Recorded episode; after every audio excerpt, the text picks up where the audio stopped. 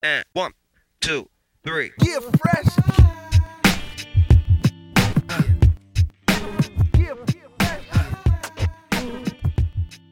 Buenas a todos y bienvenidos a un nuevo episodio del podcast de Cancha NBA, donde, como siempre, os traemos las mejores historias, noticias, anécdotas y curiosidades de la mejor liga de baloncesto del mundo. Si lo que estáis buscando es un podcast sobre NBA que vaya más allá y te cuente las mejores historias, Cancha NBA es tu sitio. Bienvenidos. And one, two, three. yeah, fresh.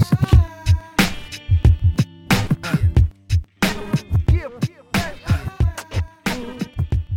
Como ya habréis visto en el título del episodio de hoy, hoy traigo este segundo episodio de la temporada para hablar de la división central, compuesta por cinco equipos como son los Chicago Bulls, los Cleveland Cavaliers, los Detroit Pistons, los Indiana Pacers y los reciente campeones, los Milwaukee Bucks. Para esto traigo a un invitado muy especial, un periodista y él es Javier Molero, que a continuación os presentaré y os hablará también de alguno de sus proyectos. En fin, muchas ganas de charlar un rato con él y que nos cuente más sobre esta división central. Además, él es un experto en los Milwaukee Bucks, a los que lleva siguiendo varios años y también puede aportar mucho en este análisis. Así que, como siempre, y sin más dilación, vamos con el episodio de hoy.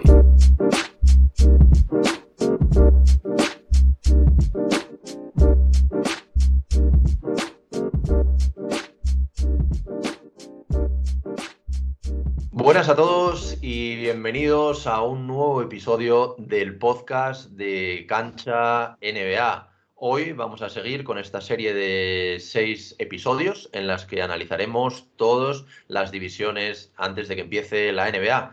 Y hoy eh, toca la división central, seguimos con el este y tengo el enorme placer de tener aquí a Javier Molero, eh, periodista, experto en, en temas NBA, también NCAA, también la G-League. Eh, ¿Qué tal, Javier? ¿Cómo estás?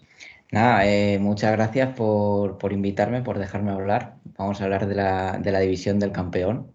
No, no, no quiero venirme arriba, pero sí, vamos a hablar de la división de los campeones y una división que tiene muchos cambios. O sea, ya lo veremos con Chicago, lo veremos con Detroit.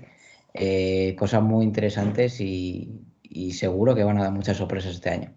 Sí, qui- quizás una división que a priori a lo mejor otro- otra temporada no podía parecer tan atractiva, pero bueno, ahora, ahora lo veremos, como, como dice Javi, que es una división que, que ha dado un pasito adelante y bueno, más que nada teniendo al campeón. Y antes de empezar, Javi, que, que bueno, yo siempre, siempre he visto que, que apoyas mucho a estos, a estos backs, no solo ahora después del título, sino mucho antes, ¿eh? para que lo, para que lo sepa la gente. Exacto, ¿De exacto. dónde, ¿De dónde te viene esta afición, Javi? ¿Por, por qué los Milwaukee Bucks? Bueno, es un equipo que siempre me gustó desde pequeño, desde que empecé a ver la NBA y luego ya cuando ya empecé a seguir más al detalle, más a nivel eh, analizando la NBA, me gustó. Esos bugs de Brandon Jennings, luego de Oji Mayo, de Larry Sanders, o sea, unos bugs que, que molaban, que no ganaban nada, no ganaban a nadie, pero, pero a mí me gustaban. Así que yo estaba en el barco antes de que fuesen campeones. Eso que Era, ¿eh? era- era bueno, era bueno aclararlo, sí, sí, que seguro Sí. que se habrán subido mucho al, al barco Sí. de, de estos backs. Y bueno, antes de, empezar con el análisis, Javi, sí que me gusta dejarte un, minuto para que también te presentes un poco más en profundidad, también que comentes dónde, dónde podemos leerte, porque bueno, Javi está escribiendo hilos muy interesantes a través de Twitter de jugadores que quizás no sean tan conocidos, pero para gente como, como yo y que hacemos estos podcasts, pues, pues nos viene muy bien tener a alguien como Javi que, que nos descubre a estas perlas o jóvenes perlas de, de la NBA. Entonces, coméntanos un, un poquito qué, qué es lo que haces, Javi. Bueno, como dices, yo suelo hablar mucho de jugadores que no son tan conocidos porque siempre he pensado que, aun siendo periodista, eh, hay muchas personas que hablan del último que ha hecho LeBron o el último que ha hecho Durán. A mí me gusta mucho eh, sacar esos jugadores que no tienen tantos focos y llevarlos al público. Bueno, desde hace un tiempo tenía un canal de YouTube, aunque lo tengo aparcado, pero seguramente en estos meses, en estas semanas, como vuelve la NBA, empezaré otra vez a subir contenido. Empezaré también a subir contenido en otra plataforma, algo que, bueno, ya iré diciendo en, en Twitter y eso. Y sobre todo me gusta mucho hablar de G-League, me gusta hablar mucho de NCAA porque creo que es baloncesto que no tiene tanta repercusión, sobre todo la G-League, y que cada vez está, está más y que cada vez está dando más talento. Y solo se ve, tiene que ver con Ignite, con Jalen Green, con Kuminga y con todo lo que viene. Así que básicamente me gusta mucho hablar de, esos temas. Vale, y por dar así los nombres para la gente que te pueda encontrar, en Twitter supongo que Javier Molero era, me parece. arroba Javier Molero, con dos O's al final, pero arroba Javier Molero sale. Y en YouTube, JM Hoops. Eh, JM, J-Y-M y Hoops. Vale, perfecto. pues apuntadlo porque, bueno, sobre todo en Twitter es lo, que dice, le da bastante caña y, bueno, ahora, aunque haya tenido el, canal aparcado, pues, bueno, va, a empezar otra vez. Así que seguidle porque seguramente aprenderéis mucho. Bueno, Javi, pues nada, oye, lo primero también, que, no te lo he dicho todavía, darte, darte las gracias por pasarte por aquí. Eh, ya te, ya para mí me, hace mucha ilusión tenerte aquí, sobre todo para comentar, que luego lo veremos, el tema de los Milwaukee Bucks, porque, bueno, ya que, ya que ganasteis el año pasado el anillo, pues bueno quería, quería que lo disfrutases y que pudieses hablar aquí de, la quizás, la que puede ser la, la reválida. Ahora, ahora comentaremos. Está complicado, pero. Está, complicado. Luego lo comentamos, sí. Perfecto. Bueno, pues eh, vamos a hablar, como decimos, de la división central. El otro día ya, ya cubrí la división atlántica, ahora pasamos a la división central, que como ha dicho Javi también, es una división que, ha crecido bastante, ahora lo veremos. Y vamos a empezar con, uno de para mí los que mejor se han movido en esta offseason, como son los Chicago Bulls. Los Chicago Bulls de Billy Donovan, que bueno, han, tenido unas incorporaciones increíbles para lo que, para lo que se podía esperar de, este equipo y por sobre todo para los últimos años que, han tenido fuera de playoffs, para bueno, un equipo ya mítico dentro de la NBA. Eh, han incorporado a DeRozan por tres años y 85 millones. También se han hecho con Lonzo Ball por cuatro años y 80 millones y alguna pieza muy interesante como puede ser la de Alex Caruso para salir desde el banquillo, 4 años y 37 millones, Derry Young Jr., Tony Bradley, han hecho muy buenas incorporaciones. Lo primero que quería preguntarte, Javi, ¿qué, qué opinas de, de esta offseason? También, bueno, eh, esta offseason empezó un poquito antes porque fue cuando se hicieron también el año pasado con Nikola Vucevic, que también sorprendió a todo el mundo. ¿Qué, qué opinas de, este cambio que han hecho los Bulls y, esta tentativa que van a hacer a, a los playoffs? Pues es, ilusionante porque eh, yo conozco muchas aficionados de Chicago y, no empieza la temporada con ilusión, pero desde hace mucho tiempo, de la etapa de Rose, de no, hay esta gente. A, pesar de que el año pasado llegó Busevic, cuando llegó tampoco los resultados fueron muy buenos y se notaba que el, proyecto no se quedaba ahí, que el proyecto necesitaba más para, aspirar al este porque es un este cada vez más complicado, con cada vez eh, con equipos cada vez mejores.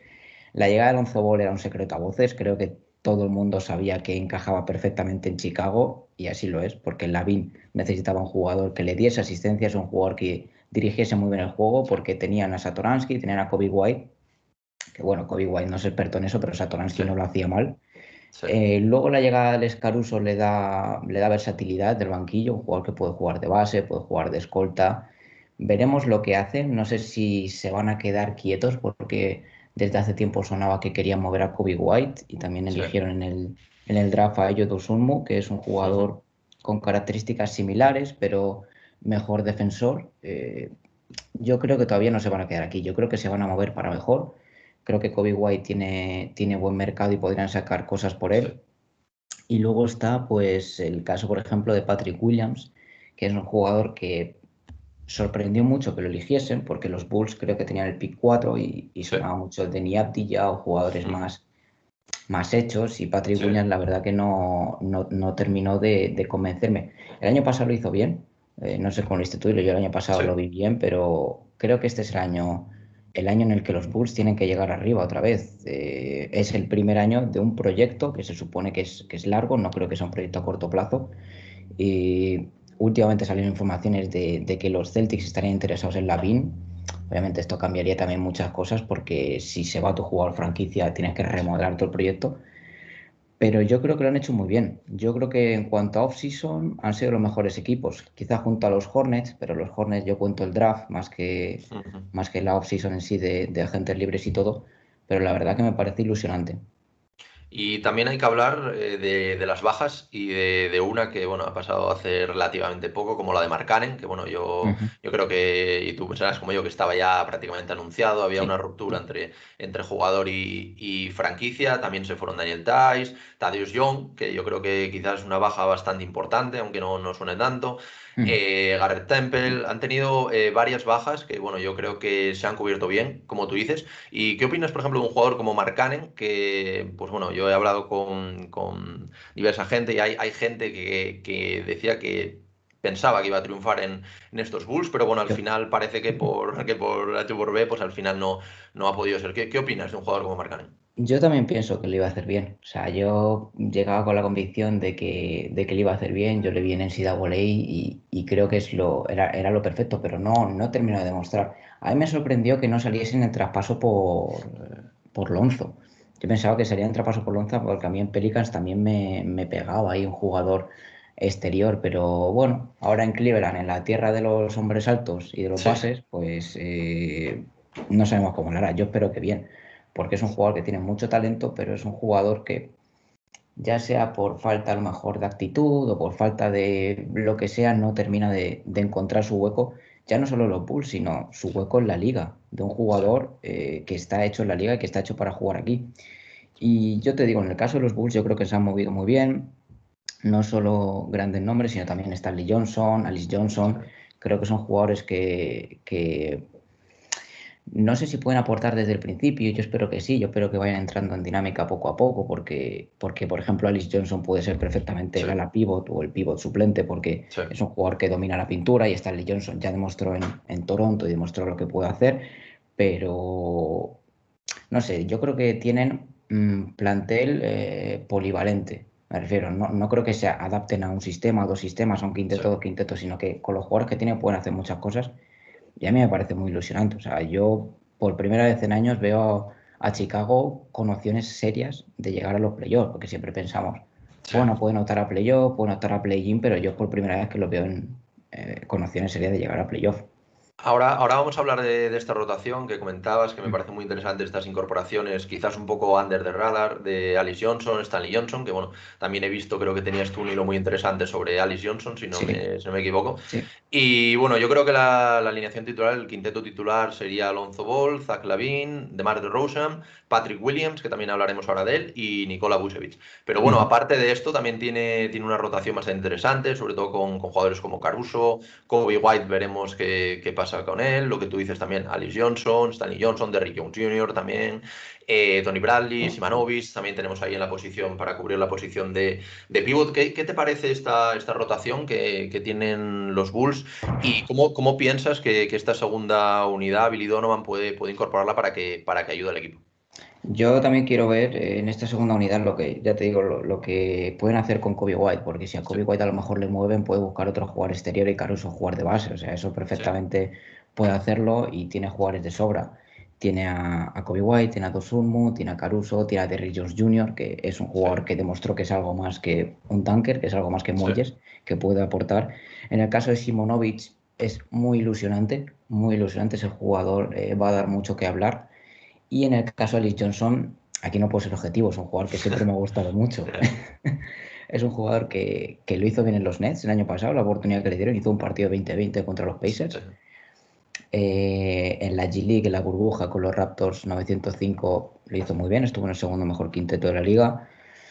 Es un jugador preparado para la NBA, tiene 25 eh, años, creo que no está en época de desarrollarse, está en época de aportar desde ya. Eh, salvando las distancias para que la gente lo sitúe, es un jugador tipo Dennis Rodman, salvando las distancias obviamente, que es eh, muy bueno en el rebote, muy bueno en el rebote ofensivo, en, la, pintura y que va a aportar mucha energía a estos, estos Bulls. ¿Y qué opinas también sobre, ya lo comentabas antes, pero sobre el tema Patrick Williams, que como tú dices, pues bueno, fue una de las sorpresas del pasado draft?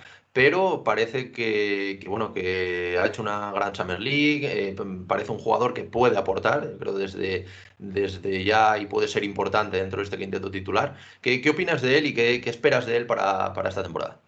Bueno, yo en Florida State, en la NCAA le vi un jugador con capacidades buenas, pero me sorprendió, claro, que saliese tan arriba y que a los Bulls a lo mejor le venía como anillo al dedo un jugador como Denny Abdilla. Eh, a mí me gustó, o sea, lo que vi me gustó. Yo tenía expectativas bajas para él, pero también teniendo en cuenta la situación de que fue Sí. pick 4 se le exigía más. Sí, sí. Eh, a mí me demostró que en, de- en defensa puede ser muy bueno, eh, en defensa puede ser un jugador muy aprovechable. Veremos eh, cómo encaja ahora con DeRozan, con Lonzo Ball, con toda esta gente. O, o- a ver, se supone que va a ser el 4 titular, pero. Yo que sé, lo mismo nos sorprenden, espero que no, porque yo creo que encaja, encaja muy bien en este quinteto. Le da esa versatilidad defensiva, esa versatilidad defensiva que necesitan, que tanto eh, se ha echado en falta estos años en los Bulls, porque en ataque bien, en rebote bien, pero en lo que es en defensa no. Y yo creo que viene perfecto, yo creo que es, es el sitio perfecto para desarrollarse. Ahora, con eh, tantas estrellas en los Chicago, no creo que se le mire con tanta lupa como el año pasado. Yo creo que pasará más desapercibido y eso le va a ayudar a, a formarse, le va a ayudar a, ser- a estar más confiado y todo, pero yo creo que este año va a ser un año de, de que va a subir, o sea, va, va a mejorar en todos los aspectos. Y ya por último, y para cerrar este, esta franquicia, los, los Chicago Bulls, me gustaría saber un poco, porque sí que es verdad que se ha leído mucho cómo encajarán DeRozan, eh, Lavin y Lonzo. Al final, yo creo que, yo opino que, que pueden hacerlo bien. Yo creo que DeRozan es un jugador eh, muy veterano, que va a encajar bien el papel que le tiene planteado Billy Donovan para él. Y también un poco van, sobre todo Lonzo, en el caso de Lonzo, le va a quitar bastante bola a Lavin para que él también pueda moverse sin balón, que también es un, un buen jugador que sabe moverse sin balón. Y yo creo que va, que va a venir bien. Pero bueno, hay muchísima gente que dice que el caso de DeRozan, que a ellos no les, no les gusta mucho, no les ha gustado esta incorporación. ¿Qué, qué opinas tú de, de este tema al respecto? A ver, al final de Rosen es un jugador veterano, es un jugador que sabe, que no creo que sea nuevo, que sabe adaptarse a los sistemas. Eh, si sabe que Lavin es la primera espada y que Lonzo va a ser el director de juego, no creo que DeRozan sea, venga con el rol de estrella, que ya sabemos que es un jugador que también le gusta mucho tener el balón, le gusta Sí. mucho disputarse en las posesiones, pero yo creo que eh, cuando están dos jugadores buenos siempre aportan, a no ser que sea algo muy muy escandaloso de la misma posición. Yo creo que los dos pueden jugar por fuera perfectamente, con Patrick Williams también eh, por fuera llevando el rebote y dejando a Busevic solo en la pintura, que, que ya sabemos que se le da muy bien. Yo creo que en el caso de DeRozan va la aportación es buena. Yo también vi a mucha gente que no, que no estaba de acuerdo, que no lo terminaba de ver. Yo encima estaba haciendo un podcast cuando lo anunciaron y me quedé un poco, pero luego pensé y dije, a ver, yo creo que lo va a hacer bien.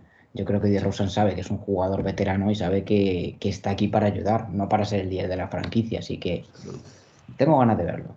Yo tengo muchas ganas de verlo. Bueno, y ya para, para acabar, me gustaría que te mojases un poquito. eh, ¿dónde ves a, a estos Bulls en esta temporada? ¿Qué, qué puesto?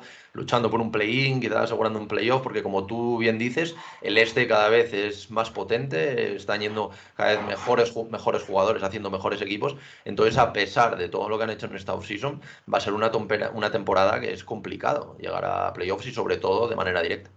Va a ser muy complicado porque los equipos se han reforzado muy bien. Yo a lo mejor les veo séptimo octavo. Eh, entre el séptimo y el octavo puesto, teniendo en cuenta los seis del este, que son, eh, eh, bueno, los seis, los siete del este, que son Brooklyn, Miami, Boston, Milwaukee, Atlanta y Knicks, que esos prácticamente estaban, van a estar ahí.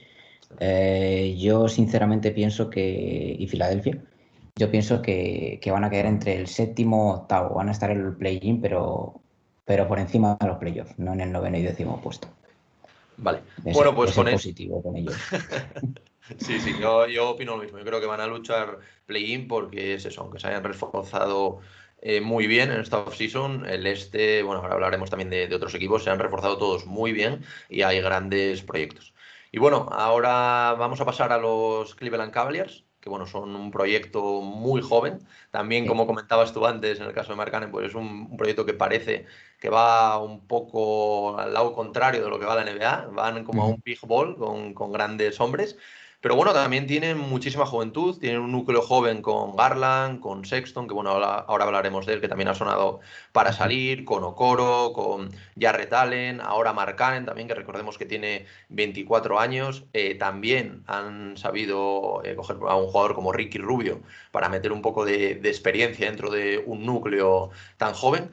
Y así a grandes rasgos, ¿qué opinas tú de, de estos Cleveland Cavaliers y qué, qué esperas de, de este equipo? Yo te voy a ser sincero, yo no sé por dónde van los Cavaliers. O sea, no, no sé lo que buscan. Porque buscan una cosa, luego buscan otra, luego tienen que reforzar una cosa clarísima que es el perímetro y buscan más hombres altos y más bases. No sé, yo creo que desde que renovaron a Jarrett Allen antes de draftear a Mobley, yo empecé con mis dudas, porque Mobley es un jugador para el 4 perfecto, pero que si eh, va cogiendo físico, se va desarrollando, puede ser un 5. es un jugador eh, similar, también de, pues, de, salvando las distancias a Chris Bosh en ese aspecto, puede ser 4, pero también puede ser un 5 si coge peso y si coge tal. Y al final Mobley es un talento generacional. Yo siempre he dicho que los tres primeros de este draft, que Cunningham, Jalen Green y Evan Mobley, pueden ser número uno del draft en los últimos 5 o 6 drafts. O sea, quitando obviamente a, a Sion Williams, una local, sí. jugadores así. Yo, eh, el futuro pasa por Mobley, aunque ya Allen sea un jugador joven, yo creo que ya Allen es un jugador muy bueno, pero que nunca creo que vaya a ser una, una superestrella, un jugador del Star, no sé que esté en un contexto muy favorable y haga muy buenos números en una temporada. Eh, la estrella es Mobley, porque Sexton también ha jugado muy bien, también se ha desarrollado, como dices, eh, sonó para traspasos, sonó para los Knicks, pero los Knicks luego ficharon a Kemba Walker y no se volvió a escuchar nada de, de, Sexton de traspaso y es lo que a mí me preocupa, porque ahora mismo tiene a Sexton, tiene a Garland, tiene a Ricky y fichó a Kevin Pangos, que estaba en, en, Barcelona y en, y en el Zenit. Eh, sinceramente, yo creo que tienen que reforzar el perímetro, tienen a Coro, tienen a Cedi Osman, tienen a Dodson, pero no, no termino de ver hacia dónde va, porque por ejemplo en el caso de Detroit obviamente luego lo hablaremos, pero tener un número uno del draft ayuda también al proceso de reconstrucción, o en el caso de algunos, eh, sí más o menos sabemos lo que buscan, lo que, lo que quieren hacer, pero en el caso de Cleveland me deja con las dudas. Ricky va a ser un, un, eh, mentor, un maestro, de, tanto de los jóvenes como en la cancha. Eh, yo le quiero ver con Mobley, le quiero ver con Jarrett Allen, porque eso va a ser genial.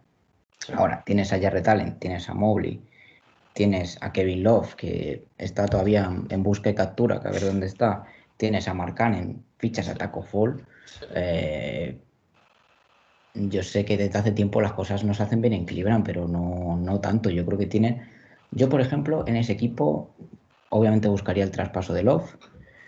Eh, y si me apuras, incluso buscaría algo por Marcanen, pero Marcanen saliendo del banquillo puede ser algo también muy interesante. Eso sí, hay cuatro bases, cualquiera de los cuatro, a lo mejor menos Pangos, puede ser titular. Ya, ya vimos que juegan con Sexton y con Garland. No me convencía a mí mucho esa pareja. Creo que aunque, aunque uno tiene cosas que uno, el otro no tiene, no me convence mucho, como el caso de Fox y Halliburton, aunque estos al final parece que, que sí van a, a, estar juntos y con Davion Mitchell y todo, que también tengo ganas de ver lo que hace Sacramento.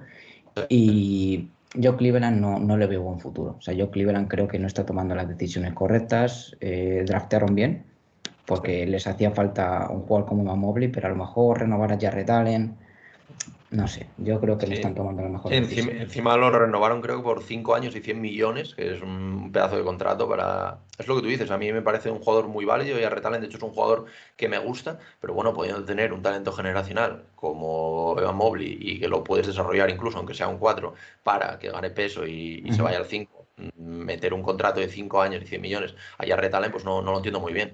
Pero por ejemplo, eh, si fuesen jugadores distintos, eh, si fuese, por ejemplo, un 4 muy abierto, pues se podían complementar, pero Mobley sale de la zona muy poco. Es un jugador que domina la zona, domina la media distancia, pero sale de la zona muy poco. Es un dominador de, debajo del aro. O sea, es un jugador impresionante, pero claro, ya tienes ahí a Jarrett Allen. Si fuesen, por ejemplo, Marcanen y Jarrett Allen, sí, pueden sí, jugar perfectamente justo, claro. pero no creo que el futuro de la franquicia sea Marcanen y Jarrett Allen. Espero sí, que no. Sí, sin duda.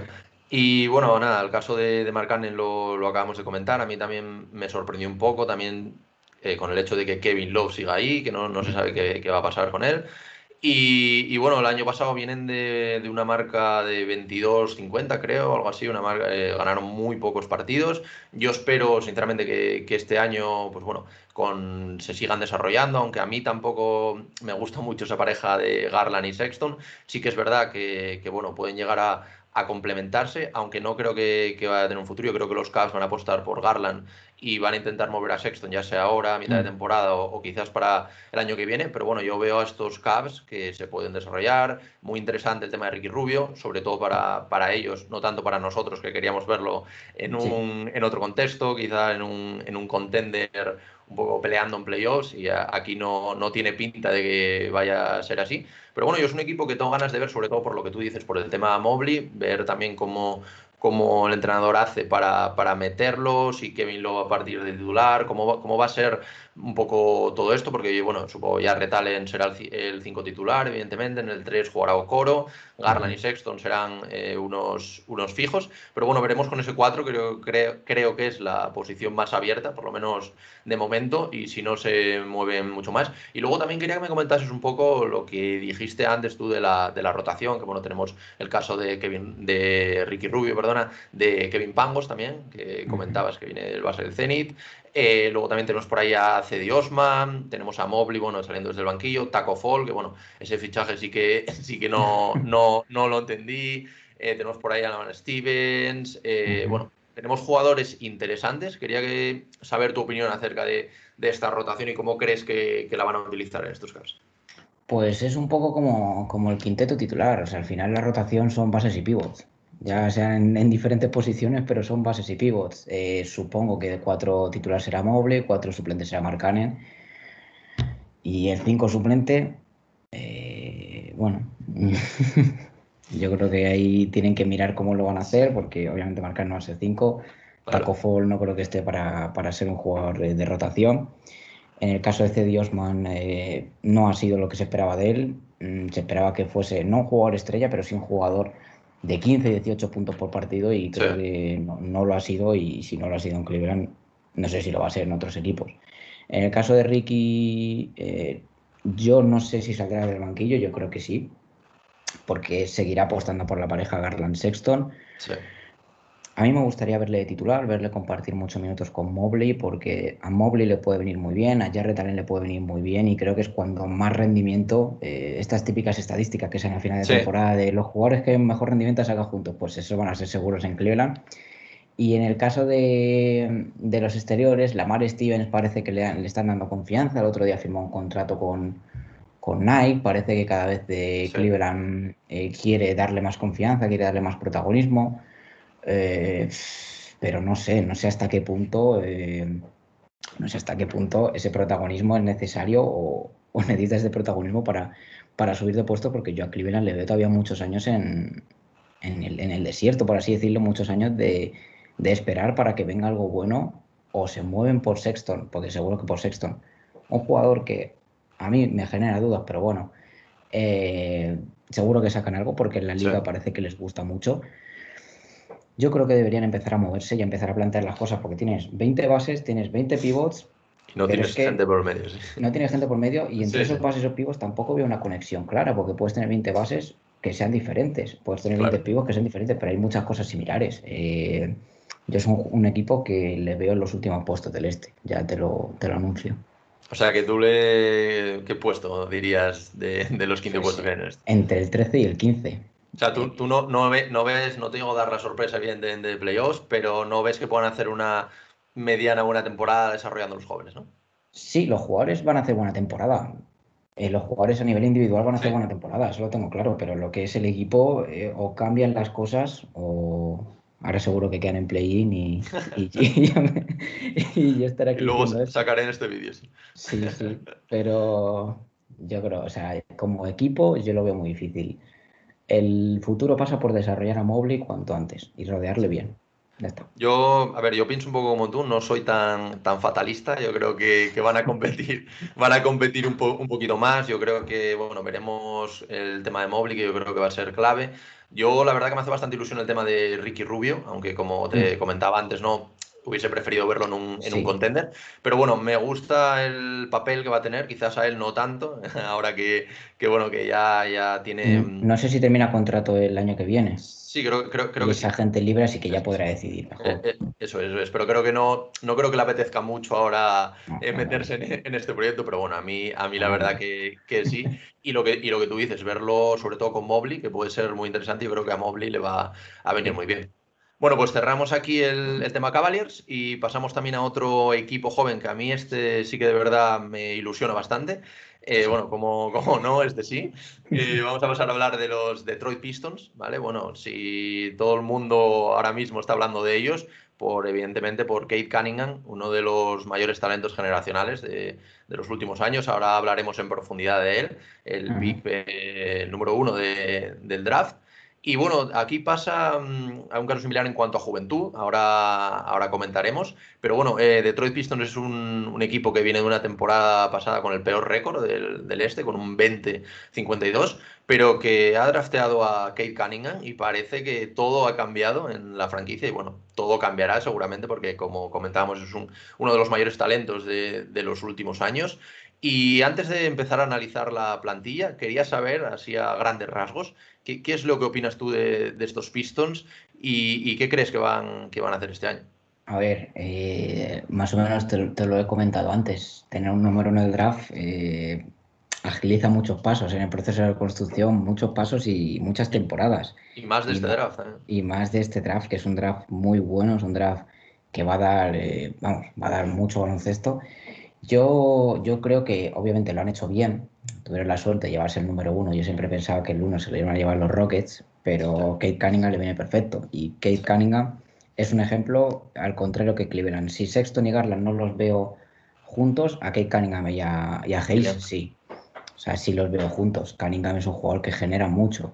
Que aparte de ser muy bueno anotando, yo creo que es junto a Jalen Green el mejor anotador de este draft, el que mejor eh, más recursos tiene para anotar dirige muy, muy bien el juego. Las comparaciones antes del draft eran con Ben Simmons, este tira mejor, y eran con, eh, con Doncic. Obviamente Doncic tiene mejor visión de juego. Pero es ese estilo de jugador, un base de dos metros, que él solo te puede ganar el partido, él solo rebotea, asiste, hace todo. me parece eh, que el cambio con respecto al año pasado es enorme. También el año pasado se vieron cosas buenas, se vio a Hayes, eh, Jeremy Grant hizo bien su papel, a Isaiah Stewart, o sea, vimos jugadores eh, que no, no, te, aseguran un proyecto a corto plazo muy bueno, muy bueno, pero sí ves brotes verdes, ves brotes verdes de una franquicia que lleva muchos años sin ser prácticamente relevante en la liga y que necesitaba este número uno, necesitaba esto para volver al panorama.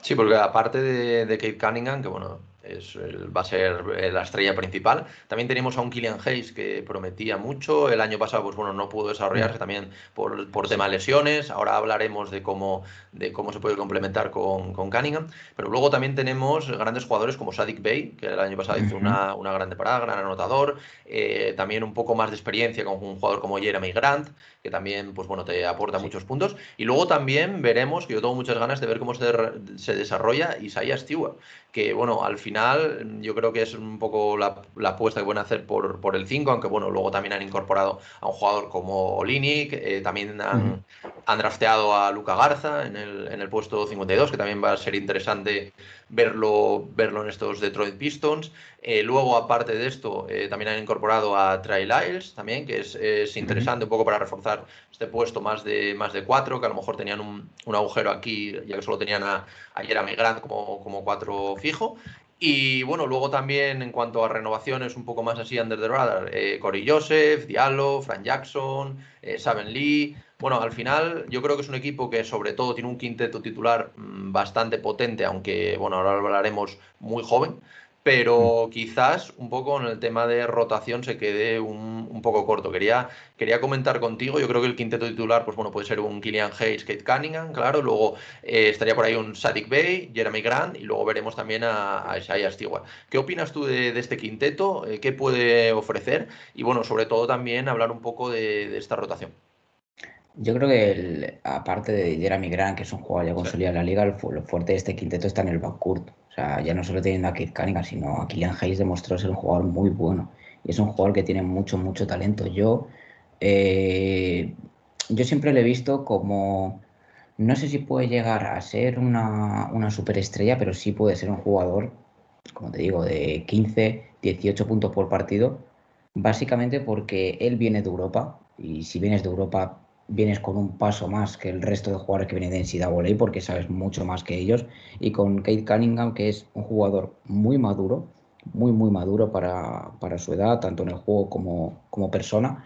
Eh, yo creo que entre los dos le van a dar muchas alegrías. En el caso de, de Sadik Bey, a mí ya me gustaba cuando estaba en la NCAA, le veía un jugador eh, muy interesante. Eh, ya en la Summer League del año pasado dejó cosas eh, bastante, bastante positivas. En los primeros partidos ya empezó, incluso ganó un, un eh, Rookie of the Month, creo, no sé si de la semana o del mes. Creo que fue el mes. Y claro, mucha gente decía, ¿y este quién es? Bueno, eh, se coló ahí. Sí, no, pero ese es el típico jugador under de radar, es un jugador que tú no lo tienes en cuenta y te aparece ahí de repente, pero porque es muy buen defensor, es buen triplista y es un, es un ejemplo de Serie D. En el caso de ese Stewart, sí que yo le veo eh, un jugador que puede hacer números con mucha facilidad, pero con mucha facilidad en poco tiempo. Eh, pero me cuesta verle como el, el, pivot de futuro asegurado en, los Pistons. O sea, no solo los Pistons, sino la NBA, porque creo que todavía tiene que desarrollar más cosas. Debajo del aro es muy bueno, tiene mucha fuerza, tiene un físico espectacular, pero le quedan todavía muchos recursos teniendo en cuenta cómo son los pivots modernos teniendo en cuenta lo que, lo que exige la NBA hoy en día. Si, si la NBA exigiese lo que tiene Stewart, eh, Dwight Howard sería el mejor pivo de la NBA, siempre. Así que yo, yo pienso que le falta todavía por desarrollarse para ser, para ser importante. Y en el caso de Garza, a mí me sorprendió porque, si bien es cierto que es una leyenda en Iowa, en la Universidad de Iowa, eh, estuvo los cuatro años, es un jugador que era muy bueno en el programa en NCAA, pero nadie le terminaba de ver como un jugador que se iba a asegurar minutos en la liga y sorprendía a todos. En el combine creo que bajó 10-15 kilos, creo que bajó sí, unos, unos 10 kilos, eh, se puso a tope, sorprendía a muchos y al final le dieron la oportunidad a los Pistons y creo que una oportunidad muy merecida porque él, eh, él se sacrificó, él eh, bajó peso, él hizo de todo para, para estar y a mí es un jugador que me gusta mucho, es un jugador pues de otra época, por así decirlo, como Jalilo Okafor, toda esta gente, jugador que unos años atrás hubiese sido muy, muy, muy importante en la liga. A mí me gusta lo que están haciendo los Pistons. ¿Y piensas que puede tener minutos este año, que puede entrar en la, en la rotación, que puede ser, incluso llegar a ser en esta segunda, eh, segunda o tercera unidad importante dentro del equipo? Veremos también cómo utilizan a Olinik, porque a lo mejor a Olinik lo utilizan de pivot suplente y ahí no tiene, y ahí no tiene minutos. Eh, recuerdo que traspasaron a Dumbuya, que no, que no llegó a, a, cuajar. A mí es un jugador que me gustaba mucho y que le veía con mucha, bueno, también me gusta mucho Fran Tiliquina y bueno, ahí está. Eh, le veía mucho futuro, le, veía cualidades para ser importante. La verdad es que en el, en el caso del banquillo de, Detroit tengo que ver muy bien cómo si buscan con trailers de 4, que Leon de 5, que ya ha demostrado que lo puede hacer bien, o si no, el Luca Garza seguro que tendrá eh, minutos en, Motor City Cruise, que es el, el equipo de la G-League, equipo renovado este año porque eh, han hecho una mezcla con los Denver Nuggets, es una cosa un poco rara. Así un poco eh, para resumir, los Nuggets no tenían equipo de G-League y ahora tienen un equipo con, sede en Michigan, eh, bueno, una cosa un poco rara. Y, yo creo que ahí sí jugará, yo creo que ahí le dará para, para ser importante y yo creo que minutos tendrá la NBA. Ahora, lo que es asegurar un puesto a la rotación, yo no, no lo tendría tan claro. Bueno, o sea que al final hablamos eso, de unos, de unos Detroit Pistons que también aunan esta, esta juventud, que por ejemplo tiene también el caso de los Cleveland Cavaliers, pero parece que se pueden complementar mejor. Sobre todo lo que tú comentabas antes, el caso de Killian Hayes con Kate Cunningham, que yo creo que sí que son muy diferentes y entre ellos se pueden, se pueden entender bien. Y yo creo que un poco por aquí puede pasar el, futuro de los, de los Pistons. No sé qué, no sé qué opinas tú. Sí, sí, sí, al final eh, son jugadores diferentes. Kylian Hayes también ha demostrado ser un muy buen director de juego, eh, a pesar de, no tener ese, ese, físico de Kit Cunningham, también es un eh, jugador que le gusta el contacto, que, busca tiros. O sea, yo creo que son dos jugadores que se complementan a la, perfección y, y, al final no es lo mismo Sexton Garland, Fox Halliburton que Kate Cunningham y otro, porque al final Kate Cunningham es un jugador muy completo, es un jugador alto, con mucho cuerpo, que se crea muy bien, es un, es un tío que si te dicen que es escolta o es alero, hasta te lo puedes creer viéndole en la pista. Claro, luego ves eh, la habilidad que tiene con el balón, la capacidad que tiene para dirigir el juego, vale, pues es más base, pero por altura es, es como el caso de Josh Giddy. Son jugadores que pueden ser perfectamente escolta o puede ser alero por, por cómo le ves. Luego, eh, yo creo que Kate Cunningham será el encargado de dirigir el juego y Kylian Hayes era más, pues, eh, más anotador, más esperando ese pase o, incluso haciendo la jugada. Vale, pues nada, ahora para, para acabar, como, como siempre, un, un pronóstico, ¿dónde, ¿dónde, esperas ver a estos Pistons este año? Porque yo creo que también es un proyecto a futuro que quizá a lo mejor podemos estar hablando de playoffs de cara a dos, tres años cuando mm. los jugadores estén más desarrollados. Pero este año, ¿dónde, dónde los ves tú? En este año está, está complicado que consiga los playoffs. Está complicado eh, teniendo en cuenta ver también cómo vienen los Magic, que han drafteado muy, muy bien. Eh, yo creo que van a estar... Mmm, te diría 11, 12, 13. Entre 11 y el 13 van a estar los Pistons. Bueno, yo, yo también en este caso pienso que pueden llegar un pasito más, eh, incluso meterse en este top 10. Yo la verdad que es uno de los equipos que más ganas tengo de ver, aunque sí que, como tú dices, pues bueno, es un, es un este que ha crecido y no solo ha crecido en los equipos de arriba, sino en equipos de abajo, como lo, que tú comentabas. Tienes que dar cuenta, eh, Charlotte, eh, Washington, bueno, Washington ha sido un cambio total. Con lo de Westbrook la llega a los jóvenes, Orlando ha drafteado muy bien, ha drafteado a Jalen Sachs y a Franz Wagner, así que yo los pongo arriba. Están esos equipos, incluso los Pacers, eh, pueden estar ahí, aunque los Pacers, bueno, sí. Ahora, ahora, ahora, ahora, lo, ahora lo comentaremos. Pero sí, sí que es verdad que, a lo mejor es un poco más under the radar el tema de Orlando, el tema de mm. Hornets, que también eh, ha drafteado muy, bien, sobre todo cubriendo, cubriendo este mm, problema que tenían en, el, en, el, en la pintura.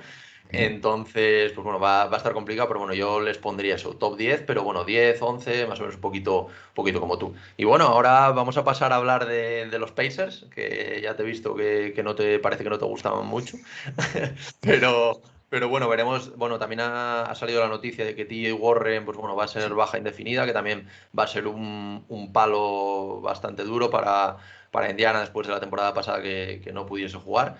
Eh, vamos a hablar de un equipo que a pesar de que el año pasado no cayó eliminado en el play-in, eh, llevaba mm. creo que cuatro o cinco años entrando en playoffs, eso sí, eh, siendo barridos en, las primeras rondas, no, no, compitiendo demasiado, pero bueno, llega un entrenador como Rick Carlisle que, bueno, veremos a ver, viene de, Dallas, eh, muchos le, bueno, es un, entrenador bastante contrastado dentro de, la liga y veremos qué, puede hacer con estos Pacers. Antes de nada, de comentar temas de, jugadores, de, las bajas que han tenido, de renovaciones, Quiero saber qué opinas tú de, estos Pacers, que bueno, por tu cara intuyo que no, no, te, no te gustan demasiado, pero bueno, saber un, poquito qué, es lo que piensas de ellos. No es que no me gusten, a mí como equipo me gusta, pero es que no, mientras los demás del este se hacen mejores, ellos siguen igual, o sea, al final no, no ves mejora y, y te choca, porque una franquicia como Indiana, que siempre ha estado arriba en el este, que siempre ha sido muy peleona, no,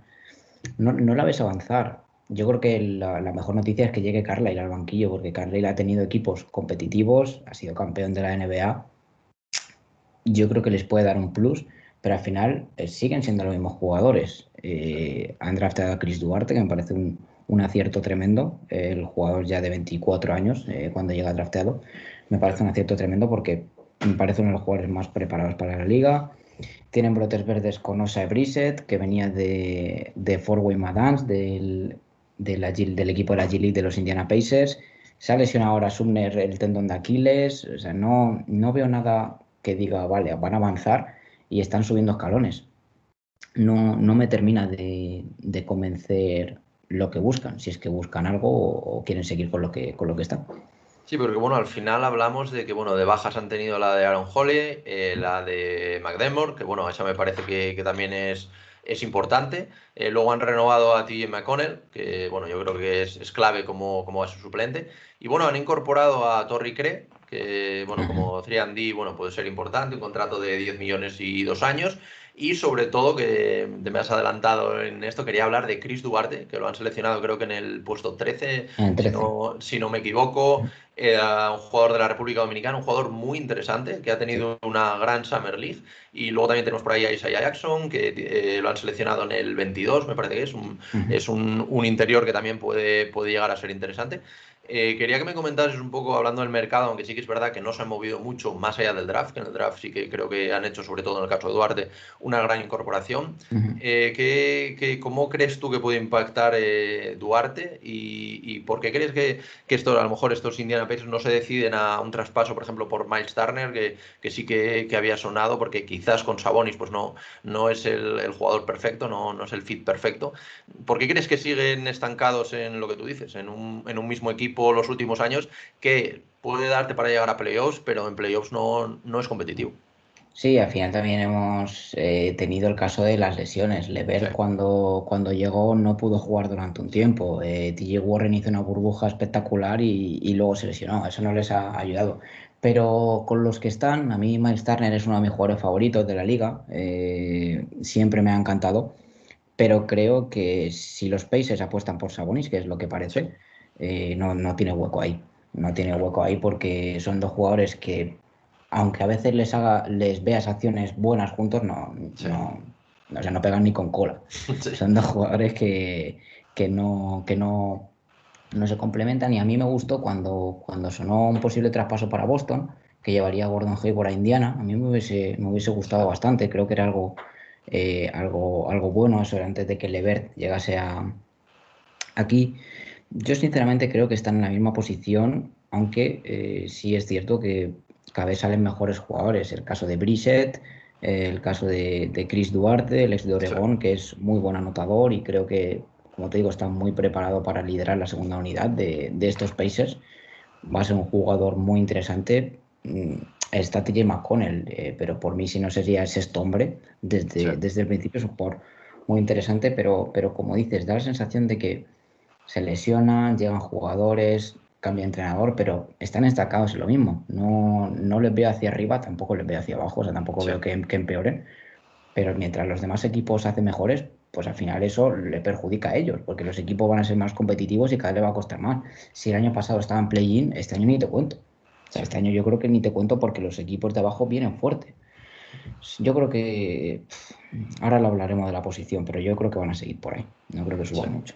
Sí, yo creo que uno de, bueno, yo lo que más ganas tengo de ver también aquí es una temporada completa a Caris Levert, que bueno, uh -huh. la verdad que empezó en Brooklyn a, a mí me, me encantaba, luego sí. pues bueno, el tema del traspaso que también le salvó la vida por el hecho de que en los sí. reconocimientos encontraron este, este bulto, pudieron tratárselo y al final volvió uh -huh. y volvió a un, a un buen nivel, pero sí que es verdad que parece como que le, le, falta esta temporada completa a un, a un, gran nivel. Yo creo que este año puede tenerlo. Eh, también me gustaría que me comentases tu opinión sobre Malcolm Brogdon, que es un, es un gran jugador, pero bueno, ahora, ahora veremos también cómo se complementa con, con Caris Levert, porque luego la baja de TJ Warren, pues de momento es indefinida, no sabemos si va a poder jugar, y como tú dices, los problemas entre Sabonis y Miles Turner, que al final, pues bueno, no es que sea su culpa, pero bueno, son dos jugadores que por su manera de, de jugar, pues no, no se complementan muy bien. Entonces, con este un poco quinteto titular que tendrían estos, estos Indiana Pacers, ¿cómo crees que se pueden complementar? ¿Hasta dónde crees que pueden llegar? ¿Y cómo ves el desarrollo de Lever en una temporada completa, si le respetan las lesiones? Claro, a mí me gustaría ver eh, a todos los de los Pacers sanos. Claro. Me encantaría verles, a ver de qué son capaces, porque Brogdon, Lever, TJ Warren, Sabonis y Turner no está mal. O sea, es un quinteto competitivo, es un Muy quinteto para, para, para competir. No sabemos si mucho, pero por lo menos para competir. En el caso de Brogdon, es un jugador muy querido desde su paso por Milwaukee. A mí me dolió bastante que se, que se fuese, pero bueno, había que tomar decisiones, había que renovar a Middleton, había que, que hacer muchas cosas y al final se prescindió de, de Brogdon. Me parece un jugador perfecto para Indiana. Eh, no creo que sea un, un, jugador que pida mucho, que tenga aires de estrella, por así decirlo. Uh -huh. eh, es muy bueno, porque es muy bueno, ya lo ha demostrado que es muy bueno y sobre todo cumple mucho. Eh, es un jugador muy maduro, también llegó maduro al draft cuando llegó a Milwaukee y creo que con Levert se puede, se puede complementar perfectamente porque Levert es un anotador. O sea, Levert es un jugador que anota de muchas maneras, que cuando tiene la racha no le paras y Brogdon es más eh, un buen director de juego. Director. O sea, yo creo que la duda estaría, aparte de con Turner Sabonis, estaría con TJ Warren y con, y con Levert. Yo creo que a lo mejor ese puesto de TJ tiene que estar un buen tirador de tres en la, en la cancha porque les, les va a hacer falta. Y hablando un poco, ya alejándonos un poco de este quinteto titular, eh, ¿qué te parece esta rotación? Yo creo que liderada un poco por DJ McConnell, como tú decías, también veremos el caso de Chris Duarte, que, que yo creo, también creo que puede ser importante, tenemos a Justin Holiday por ahí, a Brissett también, Eh, tenemos bueno, Isaiah Jackson, que es el, otro drafteado. ¿Qué opinas de, esta rotación? ¿Cómo puede utilizarla Carlisle? Y, un poco de, este fondo de armario de, los Pacers. Se junta un poco todo. O sea, se junta un poco jugadores experimentados, como el caso de TJ McConnell, eh, incluso Justin Holiday. Pero también se junta eh, a Isaiah Jackson, que también es un jugador que como decía antes de Sia Stewart, le queda todavía un poco para desarrollarse y para ser clave en una, en una rotación, para tener minutos efectivos. Eh, a mí este banquillo me gusta bastante por el tema de que McConnell es un jugador que gusta mucho a la afición, que gusta mucho al aficionado. Chris Duarte enseguida va a ser así. Y en el caso de Brissett, eh, el canadiense yo creo que es eh, un jugador que, que, ya lo vimos el año pasado, que salió así de repente, aunque yo, por ejemplo, ya lo, tenía más, más visto, luego lo que hice en la, en la burbuja de la G-League, y creo que si el año pasado tuvo minutos, este va a tener más. La confianza de los Pacers en él es, plena, y es un jugador que a Carlisle le encanta. Me refiero, no Brice, sino ese tipo de jugador.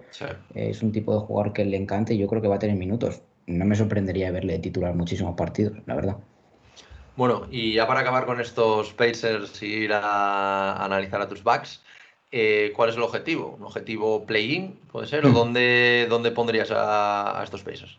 Sí, los Pacers es un equipo que te demanda tener de objetivo los playoffs, pero al final hay que ser realistas. Eh, es un equipo que va a luchar por los últimos puestos del playoff, si no hay sorpresas. Eh, si antes te dije a los Bulls séptimo octavo, pues estos también. Te lo digo séptimo octavo. Van a estar ahí peleando entre ellos dos, Charlotte y, y los Wizards a lo mejor, o los Magic. Genial, sí, yo, esos puestos del play-in van a ser para, ellos. yo, creo que, yo creo que este año el play-in va a estar muy disputado y yo creo que, que, se nos van a quedar auténticos partidazos para, para entrar. Un Chicago-Indiana para play-in es buen partido. No, no está mal, con Charlotte, sí, sí. Puede, puede estar muy interesante, la verdad. Bueno, pues uh, dejamos aquí a los Pacers y pasamos a los Milwaukee Bucks. Aquí sí que te voy a dar un poco de, de cancha para que, para que te explayes. Luego voy a a comentar también qué, me parece a mí, pero bueno, quería aprovechar también que, llevas todos estos años detrás del equipo y bueno, sobre todo después del título de la temporada pasada, un poco para que nos cuentes qué esperas tú de estos bugs, ¿Qué, te ha parecido la, la off-season que, han hecho? Que yo creo que lo único malo puede ser la baja de PJ Tucker, que se puede notar, pero bueno, yo creo que se han movido bastante bien, han renovado a Van Holzer, que bueno, estuvo ahí en la, en la picota prácticamente eh, hasta, hasta el final, pero bueno, evidentemente tenían, tenían que renovarle. ¿Y qué, esperas tú de, de estos bugs que se enfrentaron un año que es complicado por, por, bueno, surgir equipos como Miami, el año pasado parecía que no estaba, evidentemente los, los Nets, eh, bueno, el, este se ha, reforzado muy bien. ¿Y dónde crees que pueden llegar estos Bucks y si crees que tienen equipo suficiente como para volver a competir por, por todo?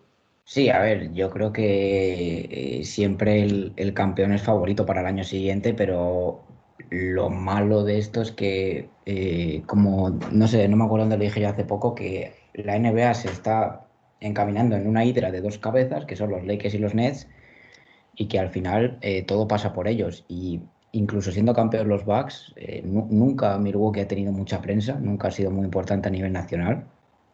incluso siendo campeón los Bucks, todo lo que es la NBA, todo lo que es la prensa se postulan los Lakers y los Nets, con razón.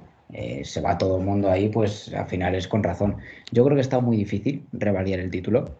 Eh, pienso que con ante Tocumpo no hay nada imposible en la vida, porque ya demostró lo que hizo en las finales con ese último partido de 50 puntos.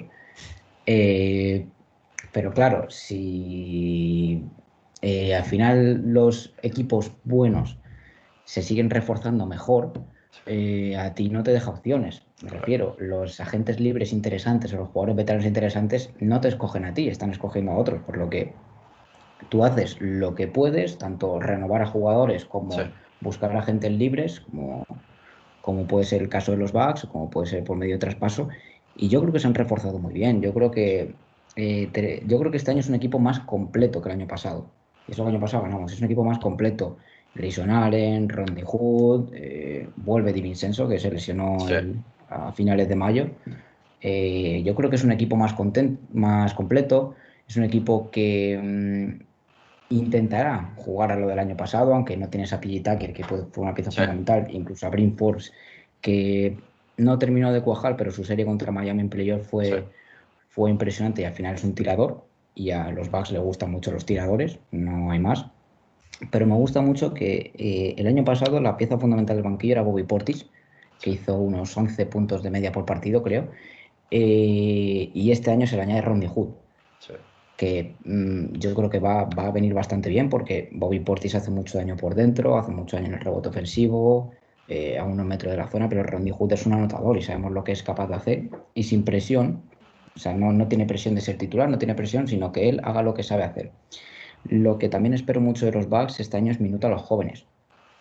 Porque el año pasado se vieron cosas, pero eh, Van Holzer no es muy, no muy aficionado a, dar muchos minutos a los jóvenes. el sistema que se ha seguido este año en Milwaukee es, estos años ha sido eh, un año en la G-League y luego vuelves. Pasó con DJ Wilson, pasó con eh, Dante Vincenzo, incluso Pat Conaton, que coincidieron los dos en, en la G-League, en Wisconsin Her, y luego vuelves y estás listo para preparar. Pero ¿qué pasa? Que ahora en Wora lo ha hecho bien, Diakite lo ha hecho muy bien, en la G-League, en, el filial de Orlando, y no están teniendo minutos. Y eso es a mí lo que, lo que me molesta, aparte de otras cosas de Van Holzer. Yo he, sido muy crítico porque muchas veces, siempre lo he dicho, los Bucks perdían estos años porque tienen un plan A, y si falla el plan A no hay plan B. Si no entran los tiros, si no juega de esta manera, pues Miami no barrió. Y, por ejemplo, el caso que comentabas ahora eh, de Diakité, eh, ¿crees que este mm. año, por ejemplo, puede tener en esos puestos interiores a lo mejor un, hueco en esta rotación? ¿Crees que Baden-Holzer se puede confiar en él? Vamos, yo creo que debería tenerlo de sobra. O sea, es un jugador eh, muy dominador, es un jugador que en, poco, en pocos minutos te puede hacer muchas cosas y que tiene mucha, mucha calidad. En, la, en el caso de la, de la burbuja de la G-League jugó unos partidos porque el 1 o 2 de marzo le llamaron con Milwaukee para que se incorporase eh, pero si no iba a ser el MVP de la burbuja. O sea, lo tengo claro, no iba a ser Paul Reed, ni iba a ser nadie, iba a ser él porque es un jugador muy preparado para la NBA, que tiene eh, las cualidades necesarias para triunfar aquí. Y el, uno de los problemas de Milwaukee, que sobre todo el año pasado, que no fue la mejor temporada de Brook López, eh, es, el, interior. Es el interior. Yo, yo soy muy. O sea, yo sigo con la idea de que Milwaukee tiene que evolucionar a buscar a Yanis de, de interior a que sea la única referencia en la pintura, que juegue de 5. Porque Janis con cuatro tiradores puede ser algo muy efectivo. Pero en el caso de Brook López, que pisa la pintura, pues yo creo que solo para el calentamiento, eh, no, no tenemos ahí esa referencia. Y de aquí te puede ser muy bueno porque, o sea, el sistema de juego no, no significa que, que juegue muchos abiertos, porque con el banquillo se ve que Portis juega por dentro y juega bien.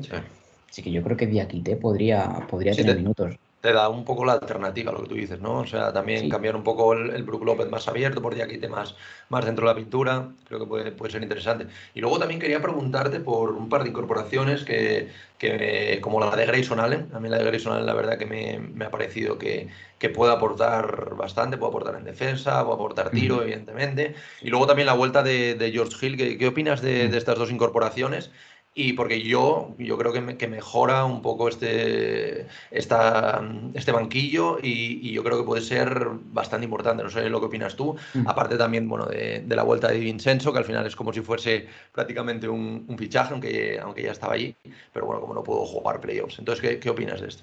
Sí, porque Di Vincenzo estaba jugando muy bien. Eh, tenía muchos minutos, era prácticamente titular con Madel Jose, pero se lesionó eh, al principio de los playoffs. Lo que me gusta de Josh Hill, el año pasado teníamos a Jeff pero bueno, al final hay muchos cambios de cromo, Jeff Tick, Josh Hill. Han pasado mil veces esas cosas. Eh, en el caso de Josh Hill es un jugador muy querido en, el equipo y en la ciudad. es un jugador que fue, fue el primero que, que ordenó a los Bucks, bueno, que ordenó, que convenció a los Bucks de que no jugaran ese partido en la burbuja por las revueltas eh, la lucha contra el racismo. Es un jugador que es, ya te digo, muy querido en la, en la franquicia, muy querido en la ciudad de Milwaukee. A mí me alegra mucho de que venga y aparte que aporta. O sea, no es un jugador como puede ser el caso de Donis Haslem en Miami. Es un jugador que aporta en la, en, la, en la, cancha y a mí me gusta bastante. En el caso de Grayson Allen, a mí me, me, me gustaba, me gustaba lo que vi en Memphis, me gustaba lo que vi en la universidad, algunas cosas sí, algunas cosas no, porque era un jugador muy poco sucio a veces pero, pero creo que va a venir perfecto. El año pasado tenía un 40% de triple, es un buen defensor y creo que le viene perfecto a los Bucks. Algo que se complementa con el otro, con Rondy Hood, que es muy buen anotador, no tan activo en defensa y creo que el banquillo está, está perfecto y por eso digo que es un equipo más completo que el del año pasado, porque sí que Tucker era una pieza importante, fue una pieza importante no solo en la cancha sino en el vestuario, fue el que unió a todos para, para hacerles creer que eran que podían ser campeones. Y a mí, a mí me gusta, con Zanasis también volviendo, o sea, viniendo desde el banquillo, parece que se les ha quedado un equipo muy bueno. Claro, ahora a los Nets se une Millsap, se une Aldridge, se une Dirk Nowitzki y Kevin Garnett. es que poco se puede hacer ya, pero aún así Parece que habría que hacer algo un poco con esos, con esos límites de, la liga, porque al final parece que, pagando puedes ampliar lo que quieras, pagando la tasa de lujo, y al final es que entre un equipo y otro puede haber cientos de millones de, diferencia fácil pagando, pagando esta tasa. Entonces yo creo que esto descompensa un poco la liga. Y que son jugadores que al final, pues, aunque parezca que no aportan, Griffin no venía en el mejor momento en Detroit y, aportó desde el principio, y sobre todo en la serie contra Milwaukee, parecía Blake Griffin de 2012 o 2013. Claro, pero es que al final es que en el caso de, los Nets, pues tiene ese, ese Big Three, que prácticamente son, son tres jugadores que están en el top 10 de la NBA, más luego también Joe Harris, que no se habla nada de él, pero vamos, es un, un gran tirador y luego lo que tú dices, te viene Blake Griffin que parecía que estaba acabado y, vuelve a, a, matar, que hacía año y pico que no, que no mataba. y Patty Mills y todo, es un equipo que da mucho miedo, para mí son los favoritos. Claro, es que por, ejemplo, yo, yo, tengo, la, yo tengo la, la, cosa de que, por ejemplo, si fuesen Nets, eh, yo creo que, por ejemplo, PA Tucker lo hubieran podido renovar porque hubiesen pagado tasa de lujo, no pero yo creo que en el caso de, los Bucks eh, han sido un mercado pequeño, también han sido conservadores con esto y no han querido pagar este, este extra porque al final, aunque fuesen estos 10 millones más, no eran 10, a lo mejor eran 40 por el hecho de que tenían que pagar. Pero es sí, es, eso que te digo. al final, aun siendo campeón de la NBA, siguen siendo un equipo, de pueblo, un equipo humilde, un, equipo que hasta ahora no ha estado arriba. O sea, ¿cuántos años estaban los Bucks sin estar arriba antes de llegar Baden-Holzer? Eh, desde la época de Michael Red, de, de Ray Allen, o sea, estamos hablando de, una época de hace mucho tiempo. Siempre es un equipo que estaba ahí, que estaba ahí, que no hacía más, estaba ahí, eh, se metía en playoff, pero no hacía más. Y aun, siendo campeón, no se lleva los focos. Y, eso en parte nos viene bien, porque nos quita mucha presión, mm. y en parte nos viene mal, por cosas como esta. Porque al final sigue siendo un equipo pequeño, un equipo medio. No, no es un, super equipo, no son los Lakers, no son los Celtics, no son los Nets, que son equipos que ya sea porque son históricos, ya sea porque tal, tienen mucha presión encima, o los Knicks, a nosotros nos viene perfecto. O sea, fíjate que somos los campeones y sigo pensando que vamos como underdogs eh, para esta temporada. sí, sin duda. es que yo, yo, por la sensación que tengo, al final, si los Bucks no quedan campeones este año, yo creo que tampoco sería un fracaso. Evidentemente depende de dónde caigan, pero si caen, por ejemplo, contra los Nets en unas finales de conferencia, yo es que no lo llamaría, no lo llamaría un fracaso. yo creo que sería una gran temporada y es que al final sí que es verdad que la, NBA es una, es una liga bastante injusta porque al final son 30 equipos y hay solo un campeón. No creo que, se pueda tildar de fracaso contra un superproyecto como, como es el de, los Nets. Ayer Samsterania, bueno, ayer. Sí, lo, lo he visto. Sí, lo del torneillo este a mitad con un millón de dólares de premio para cada jugador. Bueno, eh, pues, luego a lo pues mejor que se enfrenten entre ellos, los campeones, no sé, eso ya. puede, puede ser interesante. Yo, a ver, es complicado el hecho de, los premios, de cómo, de cómo es, porque también es una liga que, que siempre más o menos fue, fue igual. Ahora ya muchos años con los 82 partidos, con estos, con los playoffs, siete partidos de los playoffs que hay ahora. Pero bueno, puede ser interesante porque al final yo creo que también es una liga un poco injusta en cuanto a que, claro, de 30 equipos un solo campeón, es que es muy complicado. Y se ha visto que hay un montón de, superestrellas, no solo ahora, sino históricamente, que han sido 13, 14 veces al estar y no han podido conseguir el anillo. O sea, al final conseguir un anillo es muy complicado. Muy complicado. al final solo, gana uno. Si en este caso ganase otro y, se juntasen. Yo, lo, bueno de Milwaukee es que eh, ha hecho las cosas bien esta, esta offseason. O sea, para mí las cosas han salido bien. Tucker eh, no está, eh, Brinforce decidió volver a, San Antonio.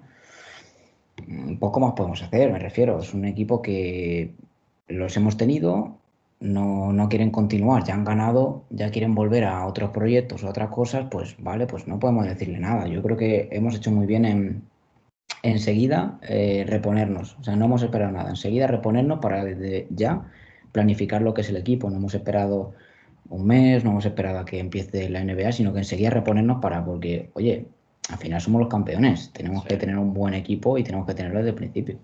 Sí, sí. Y yo creo que también está un poco infravalorado ese Big Three, que al final, pues bueno, no, no tiene tanto nombre, evidentemente Yanis sí lo tiene, pero por ejemplo Middleton, que es un auténtico jugadorazo, o sea, al final, pues sí que es verdad que en determinadas fases de partido se puede apagar, pero mm. en cuanto se le enciende la mano, es un jugador imparable. Y bueno, se vio en los pasados playoffs y sobre todo el más under de underdog de todos, como, como es el caso de Holiday, que yo creo que, vamos, fue vamos, parte fundamental, clave en el, en el pasado anillo. Yo creo que ahí en ese, en, esa, en ese fichaje que hicieron la temporada pasada, que muchos criticaron porque decían que, que pagaban mucho, pero es que al final, si quieres una estrella, y Holiday es, es una estrella, aunque no, no, sea tan vistosa como, como otras, yo creo que al final tienes que pagarlo. O sea, la, la, liga lo demanda y más en un mercado pequeño, como, como tú comentas, como es el de Milwaukee. Sí, al final sí, yo creo que si Holiday jugase en los Lakers o en, los Nets sería una superestrella. Sí, eh, sería una superestrella, pero a mí siempre me ha parecido estos años el jugador más infravalorado de la liga. Eh, yo pienso que desde que estaba en Filadelfia al principio de su carrera, un jugador que tenía unas capacidades muy buenas para jugar a esto y era unas, eh, tenía capacidades de estrella. Ha venido genial porque con Bledsoe teníamos cosas. Yo no me quejo de paso por Bledsoe. A mí Bledsoe es un jugador que me gusta y que dio lo que dio a Milwaukee. en ningún momento le he criticado, pero, pero obviamente a Holly es un cambio mejor. Es un cambio a ser un equipo competitivo en el este a ser un equipo contender al anillo. No es, no es lo mismo. Y creo que, que Holiday vino genial. En el caso de Middleton, eh, aquí la cosa cambia porque yo he sido el más crítico con él. He sido muy crítico con él, he sido muy crítico con, con su contrato, eh, con todo, porque es, es, lo que dices. Es un jugador muy bueno. Para mí todas las temporadas tienen que ser el star si no pasa nada. Eh, pero muchas veces es irregular, muchas veces no, no tiene esa sensación de decir que es un jugador al que le pagarías 30 millones, pero después del año pasado a mí ya cualquiera de los bugs ya no tengo nada que decir. Nadie, Está todo perfectamente pagado. Perfecto. Bueno, Javi, pues ya para acabar, ¿qué, esperas tú de estos bugs en cuanto a, posición? Eh, lo que tú comentas, está muy complicado revalidar este título, pero yo creo que mínimo unas, bueno, también depende un poco de los cruces, pero yo creo que mínimo unas finales de conferencia y disputar estas finales, aunque sí que es verdad que por plantilla los Nets pues puedan estar un pasito por encima en cuanto a, calidad y en cuanto a, nombres, pero bueno, yo creo que pueden competir, no sé, no sé si ganar, porque al final, pues bueno, es muy complicado, sobre todo si, si las lesiones las respetan, pero vamos, a competir, yo creo que tienen equipo de sobra y como tú dices, han reforzado bien para, para volver a, y sobre todo para defender el anillo. Sí, aquí hay, yo tengo dos visiones. La visión realista de que estamos ahora mismo por detrás de los Nets. Eh, no creo que ningún equipo se acerque, como en mucho Miami, Filadelfia, Boston, bueno. Eh, no creo que, ningún equipo se acerque a nivel de estos dos, pero siendo optimista, la, química que se creó el año pasado en el vestuario, eh, la confianza que se creó me da para pensar que este equipo puede llegar a las finales de la NBA puede ganar el campeonato.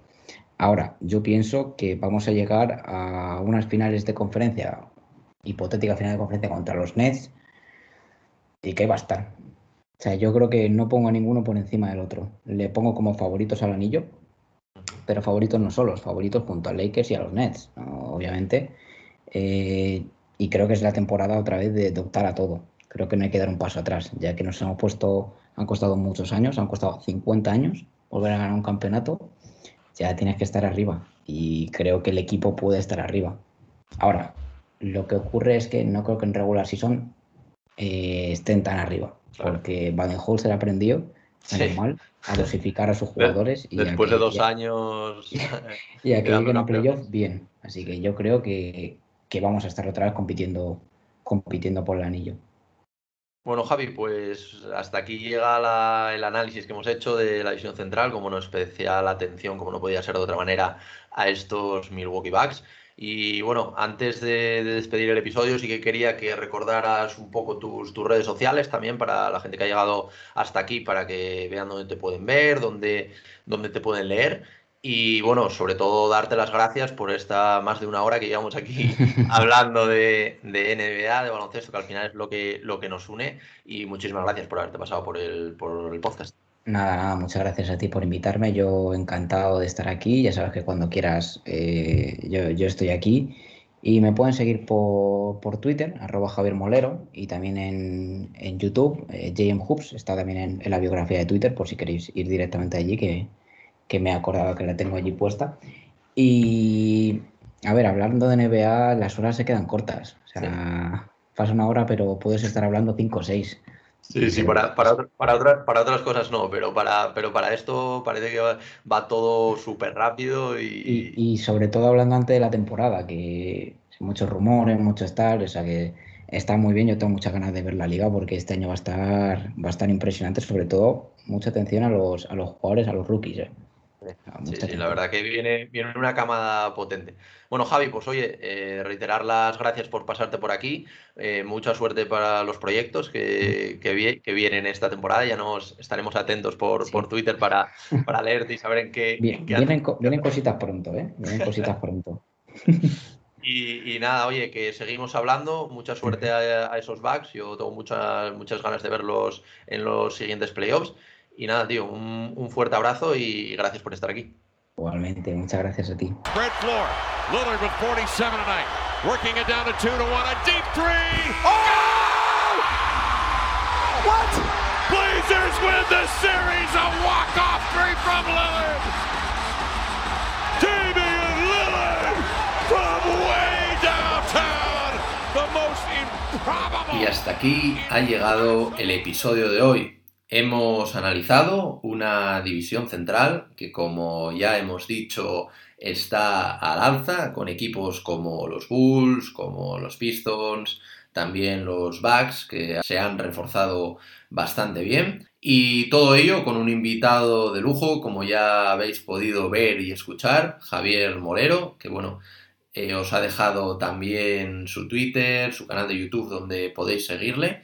Y por hoy nada más. Como siempre y por último, quiero agradeceros a todos los que dedicáis un ratito de vuestro tiempo cada semana a escuchar mi podcast. Para mí es increíble ver el apoyo que me estáis dando poco a poco, ya que cada vez somos más y más en todos los canales, en el canal de YouTube, en iVoox, en Spotify, en las distintas plataformas. Así que daros las gracias a todos. Una vez más, y nos escuchamos la próxima semana en el podcast de Cancha NBA, tu podcast de la mejor liga de baloncesto del mundo. One, two, three. Yeah,